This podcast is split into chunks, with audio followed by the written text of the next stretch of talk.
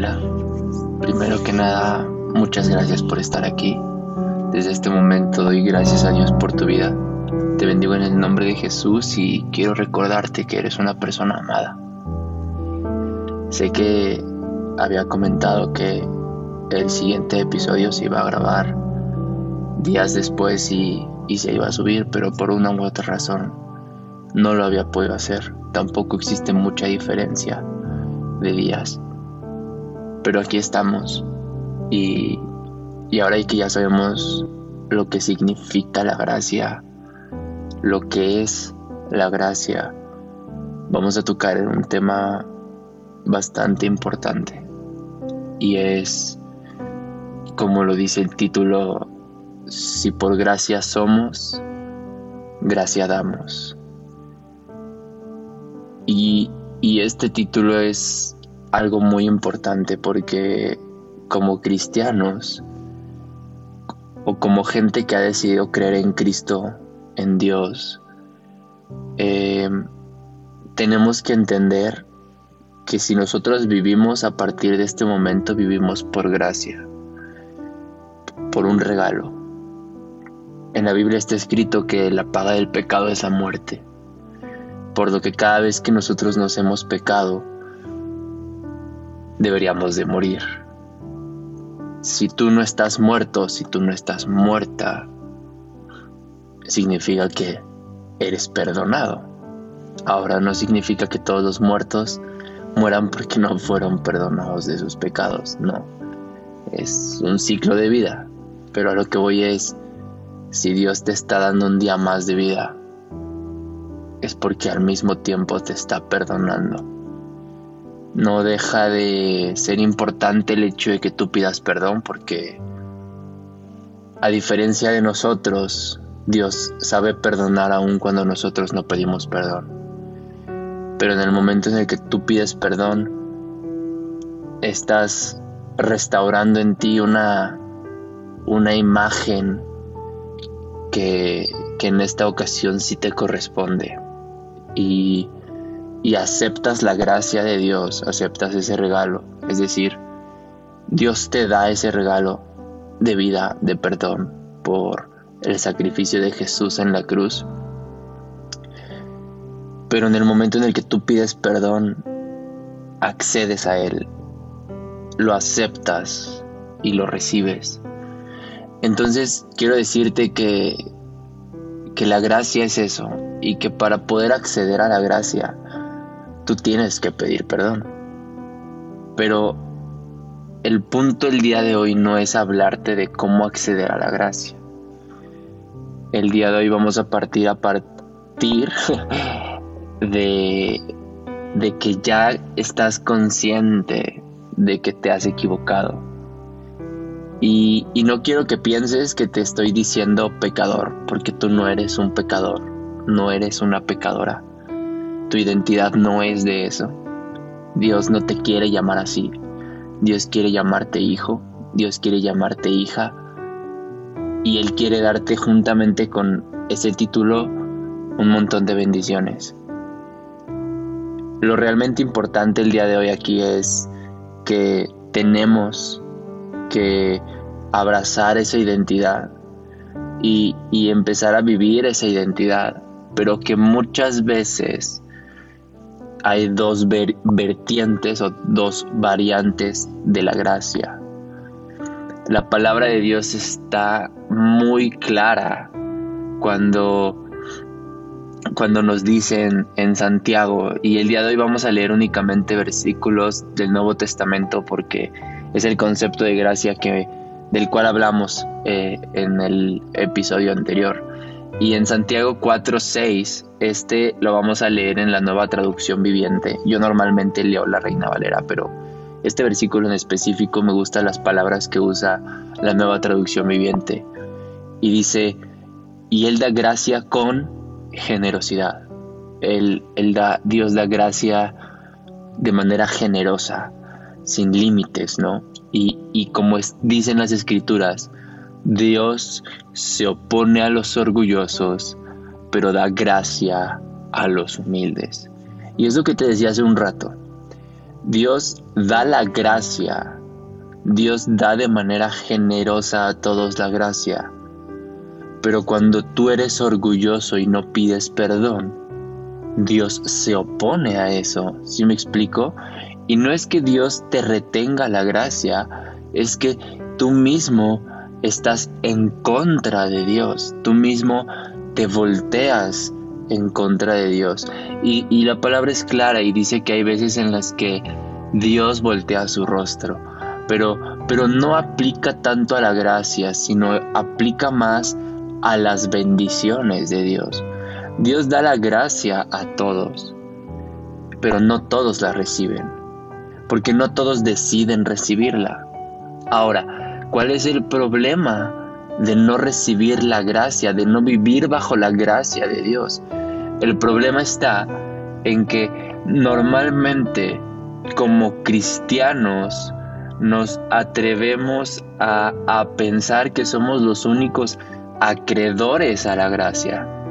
Pero, pero aquí Dios dice que el orgulloso eh, se opone a Dios. Entonces, lo que yo entiendo en este versículo es que tenemos que dar gracia. No podemos ser orgullosos ni envidiosos y guardar la gracia para nosotros. Tenemos que dar la gracia que Dios nos ha dado a nosotros. Eh, significa que tenemos que dar aquello que ya recibimos nosotros, porque muchas veces no lo hacemos. Y, y la verdad es que si tú no das gracia, significa que realmente no la has experimentado. No has abierto tu corazón a esa experiencia celestial, a esa presencia de Dios, donde Él te envuelve y, y, todas las cosas son perdonadas. No has logrado acceder a eso porque la palabra en Mateo, el capítulo 10, en el versículo número 8 de la Reina Valera 1960, nos dice, sanad enfermos, limpiad leprosos, resucitad muertos, echad fuera demonios, de gracia recibisteis, dad gracia. Lo que significa es que Dios depositó una medida de gracia en ti. Él te ha dado gracia, esa gracia la has recibido y de esa misma manera tienes que dar gracia. Nosotros somos un canal, un instrumento por el cual las bendiciones, la gracia, la misericordia de Dios pasa por nosotros, nos llena y posteriormente nosotros debemos llenar a alguien más. Entonces, cuando tú recaes en no perdonar, en pensar en venganza. Incluso la palabra de Dios sí dice que Dios se va a vengar, pero el hecho de que tú desees que Dios tome venganza contra ellos significa que tú no estás teniendo gracia. Y es muy importante porque si tú en las noches te acuestas y dices, papá, esta persona me hizo daño, pero yo la pongo en tus manos porque sé que tuya es la venganza, tú estás deseando que Dios tome reprensión contra esa persona.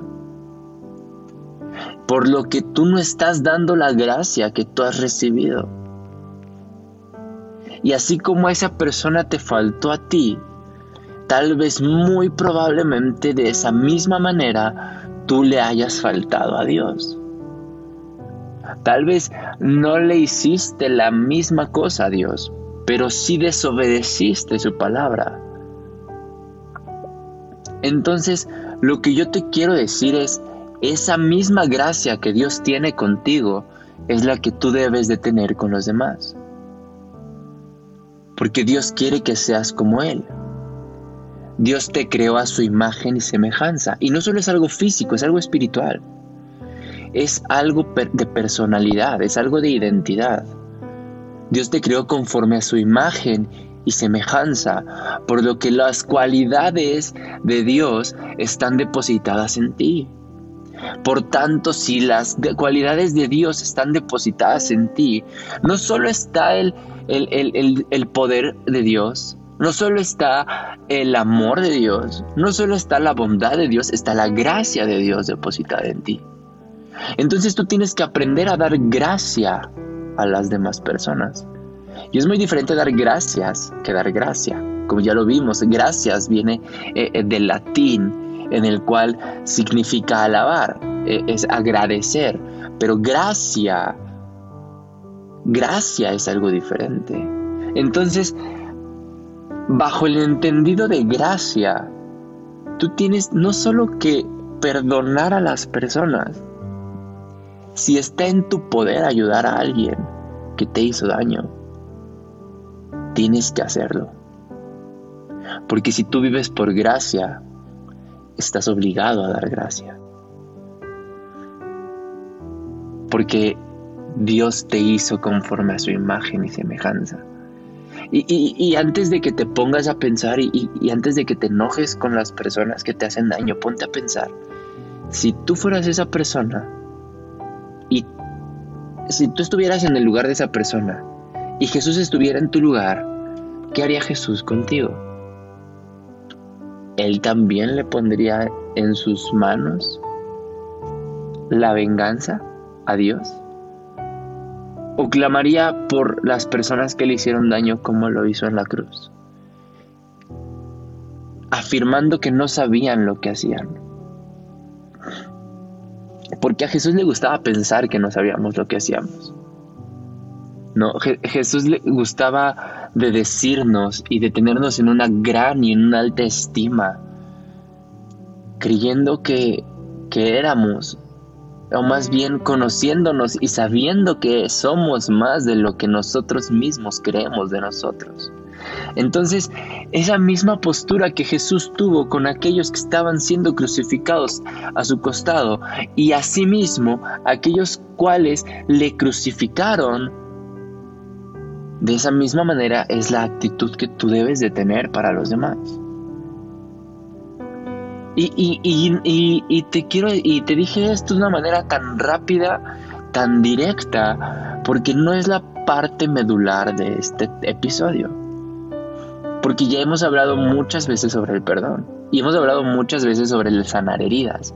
El día de hoy la parte más importante es, está muy bien que le des gracia a todos, pero también tienes que tener gracia contigo. Tienes que aprender a que la gracia que has recibido de Dios la tienes que tener en ti para también darla a los demás. Tienes que ser una persona que crea en la gracia.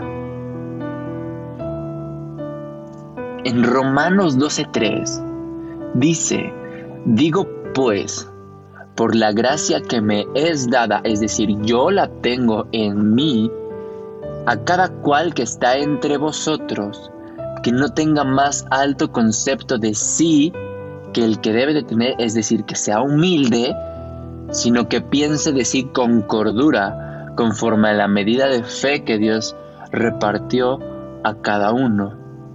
Porque de la manera en que, en, un cuerpo tenemos muchos miembros, pero no todos los miembros tienen la misma función, así nosotros, siendo muchos, somos un cuerpo de Cristo.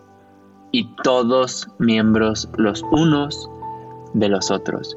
Esto quiere decir que si tú te pones a dar gracia eh, por la medida de fe que otros han recibido, pero tú no crees la misma gracia, significa que tu culpa y el hecho de que tú no te hayas perdonado y el hecho de que tú te estés constantemente castigando, pensando que no podrás dejar de hacer lo que has hecho, el hecho de que tú creas que has pedido perdón suficientes veces y que aún así no has logrado cambiar. El hecho de que tú estés pensando todo eso hace que el resto del cuerpo también se contamine. Porque si tú le pones una enfermedad a una parte del cuerpo, hay dos maneras de, liberar al cuerpo. Y una es con medicamento y sanando, y la otra es amputando la parte o la extremidad del cuerpo.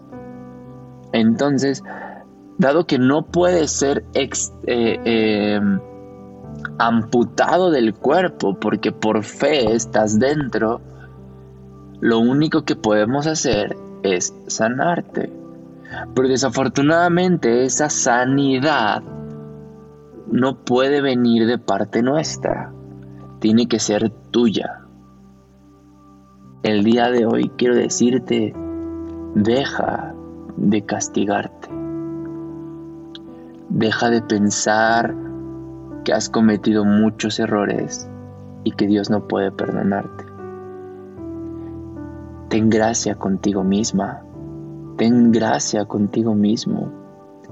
Aprende de esos errores y camina hacia adelante. No eres un pecador, ni eres una pecadora. Y Dios quiere que seas perfecto, pero sabe que es difícil. Hay errores, dolores, adicciones, pensamientos que cuestan más que otros. Hay situaciones que trauman más que otros. Pero hoy quiero invitarte a que tengas gracia contigo misma, contigo mismo. Que cierres tus ojos y te perdones a ti misma, a ti mismo, porque Dios ya te ha perdonado, Dios, Dios ya lo ha olvidado. Ahora solo falta que tú te perdones. Perdónate por esas veces que le dijiste algo a alguien que hirió sus sentimientos por aquellas veces en las que le faltaste el respeto a tus papás hasta hacerlos llorar, aquella vez en la que golpeaste a alguien o jugaste con sus sentimientos, aquella vez en la que incluso le has fallado a Dios, aquellas veces en las que has fornicado, en las que te has masturbado, has visto pornografía o te has drogado, aquellas veces en las que has terminado de manera terrible en las calles a causa del alcohol. Aquellas veces en las que tú has entrado en acciones de brujería y, y cosas demoníacas. Aquellas veces en las que te has relacionado con el diablo. Aquellas veces en las que has mentido. Perdónate. Perdónate tú porque Dios ya te perdonó. Ten gracia contigo misma, ten gracia contigo mismo. Porque mientras tú sigas cargando con esa culpa, literalmente va a seguir contigo esa culpa. Y al seguir esa culpa contigo, seguirán los problemas y tentaciones sobre ello. Si tú eras alcohólico, hoy te digo ya no más. No me importa lo que te hayan dicho en aquel anexo, de que siempre vas a ser alcohólico. Jesús restaura identidades. Jesús transforma identidades. No importa lo que te hayan dicho respecto a tus drogas, ya no eres un adicto. Ya no vas a volver a caer. Pero necesitas perdonarte.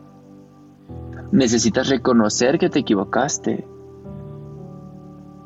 y también reconocer que Jesús te perdonó en la cruz.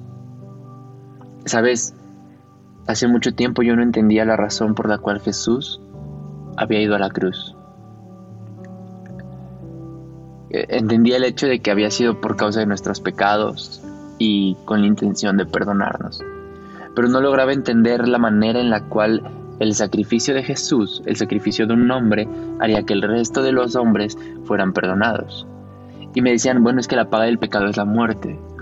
Pero investigando un poquito más a fondo y gracias a, alguien también que, me dio esta información, eh, un, pastor muy sabio me dijo eh, que para los hebreos los sacrificios que hacían conforme a los corderos cada que ellos entraban en el lugar santísimo, cada que ellos más bien eh, en algún lugar hacían un sacrificio, porque eh, me parece que en el lugar santísimo no hacían los sacrificios, pero cada que ellos hacían un sacrificio, para ellos ese sacrificio significaba que el cordero tomaba la identidad de pecadores que nosotros habíamos tenido y que nosotros tomábamos la identidad de nobleza, de pureza del cordero, dado que el cordero no podía pecar, dado que el cordero tenía algo limpio. Es por eso que se sacrifica el cordero y se hace un intercambio de identidades. Eso es lo que los hebreos entendían. Entonces cuando Jesús hace el sacrificio siendo el cordero de Dios, Él tomó tu identidad de pecador y te dio su identidad de hijo. Por lo que tú ya no eres una adicta o un adicto a nada. Tú ya no eres una mujer solitaria o un varón solitario. Tú ya no eres una mujer abandonada o un varón abandonado. Tú ya no eres una mujer sometida a espíritus de maldad, ni un varón sometido a espíritus de maldad. Dios tomó todo eso y se lo llevó, dejándote a ti la identidad del Hijo de Dios. Así de fuerte se escucha, así de fuerte es y así de fuerte lo tienes que vivir. Tú eres hijo, tú eres hija de Dios. Entonces tienes que perdonarte, tienes que relajarte y, y por un segundo aceptar que te equivocaste, pero que es más grande el perdón de Dios que cualquiera de tus errores. Por favor, acepta esa identidad que Dios quiere darte y reconoce que eres una hija amada. La gracia depositada en ti fue para darla a los demás, pero primeramente para ti. Porque la palabra de Dios dice que Jesús cuando nos habla de los nuevos mandamientos dice que el primero es amarlo a Él por sobre todas las cosas y con todo lo que tengamos para amarlo. Y el segundo es semejante a este, amar al prójimo como a ti mismo. Para que tú puedas amar al prójimo tienes que amarte tú primero y lo vas a amar a esa persona como a ti mismo. Entonces, primero tienes que amarte tú. Primero tienes que perdonarte tú. Primero tienes que tener gracia contigo para darle gracia a alguien más. Y hoy te invito a que lo hagas. Hoy te invito a que pongas la mano en tu corazón, en tu cabeza, y rechaces esa identidad que te habían dicho que eras. Y si alguien te se atreve a decirte que tú siempre vas a ser un pecador o que siempre vas a ser una pecadora, que lo rechaces en el nombre de Jesús. Y que seas acreedora y acreedor a ese momento tan especial y tan íntimo con Dios. Y el día de hoy te invito a que seas tú quien haga esa oración. Te dejaré instrumental para que puedas orar, para que puedas cerrar tus ojos y soltar todas esas culpas que tú tienes, todas esas cargas que tú tienes en tu corazón. Y que entres al lugar santísimo a la presencia de Dios y salgas caminando viva y vivo porque Dios se ha movido en ti. Quiero que tengas un momento tan especial con Dios y tan maravilloso que dejes de encontrarle sentido a las cosas. Te voy a dejar el instrumental y espero que tú puedas tener esa comunión con Dios. Solo cinco minutos de tu tiempo pueden hacer grandes cosas en tu vida. Deslíndate de todo, de toda la culpa. Y como Jesús le dijo a la mujer adúltera, ni yo te condeno, ve y no peques más. Así te lo dice a ti el día de hoy. Dios no te condena, pero ya no peques más. Dios te bendiga mucho y espero estar aquí y que estés aquí en el próximo episodio. Eres una persona amada. Nunca lo olvides.